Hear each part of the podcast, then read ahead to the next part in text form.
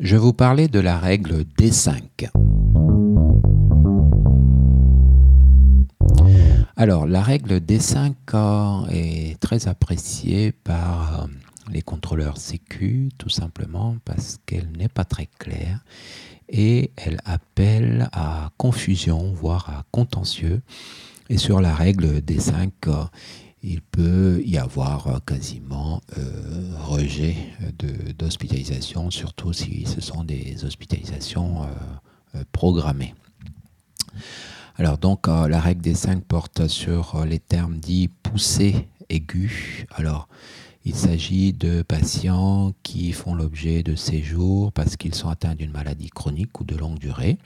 Donc euh, cette maladie est le diagnostic principal, que le diagnostic ait été ou non suivi d'un traitement. Donc on parle de la règle D5. Les deux exemples cités sont un patient hypertendu traité qui est admis pour une poussée euh, de son hypertension artérielle, le DP, donc c'est hypertension artérielle. On sera sur des codes I10, voire I11 ou euh, un peu plus précisément I12, I13 à euh, confronter avec euh, la SIM10. Autre exemple cité dans le guide méthodologique, le patient est atteint donc d'une maladie de Crohn et sa maladie de Crohn se majore simplement par des douleurs abdos ou une altération de l'état général. Donc c'est la maladie de Crohn qui est placée en diagnostic principal. Alors il est bien écrit, il faut que dans le dossier médical, dans le dossier du patient, on retrouve tous les éléments qui expliquent cette poussée aiguë. Hein, donc euh, il y a euh, la rupture dans la prise en charge de la maladie chronique ou de l'affection longue durée.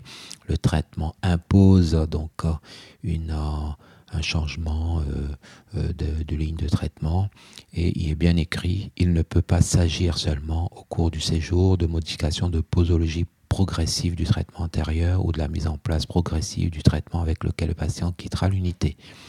Donc là, on aborde les euh, séjours pour diabète et la sécurité sociale dit que si on est face à une maladie chronique qui évolue naturellement où il n'y a pas euh, de mise en danger entre guillemets, hein, donc il n'y a pas de pousse aiguë, on doit s'orienter vers l'utilisation de codes de surveillance. On va vers euh, le chapitre euh, des règles en S pour surveillance. Voilà, donc pour faire très très simple sur les poussées aiguës, il faut vraiment qu'il y ait euh, majoration de la symptomatologie en lien avec euh, la pathologie et que ce patient ne peut pas rester tout seul chez lui. Hein, donc euh, l'aboutissement d'une poussée aiguë d'une maladie chronique est en général soit le décès, soit un retour à l'état antérieur et éventuellement aggravé. Par exemple, après une poussée de sclérose en plaques, le patient peut sentir donc un déficit qui s'accentue. Voilà. Donc, par contre, il rejette des patients qui, euh, la Sécu rejette donc l'exemple d'un patient qui a un anévrisme aortique et qui revient en hospitalisation parce que l'anévrisme a un peu bougé. Donc, euh, la Sécu dit il faut aller vers euh, l'utilisation de, des règles de surveillance. Hein, voilà. Donc, Là, nous sommes face à euh, du débat. C'est le dossier du patient qui permettra de dire si on est dans le cadre d'une poussée aiguë, simplement parce que l'état clinique du patient s'est aggravé. Donc, poussée aiguë, oui. Si il n'y a pas d'aggravation de son état, on est sur euh, un autre chapitre.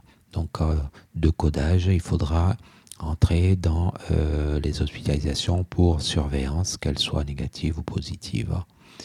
Voilà, donc c'était la règle D5, très souvent explorée et confrontée par les contrôleurs sécurité sociale, simplement parce que le choix du DP change considérablement la valorisation des séjours. Je vous remercie.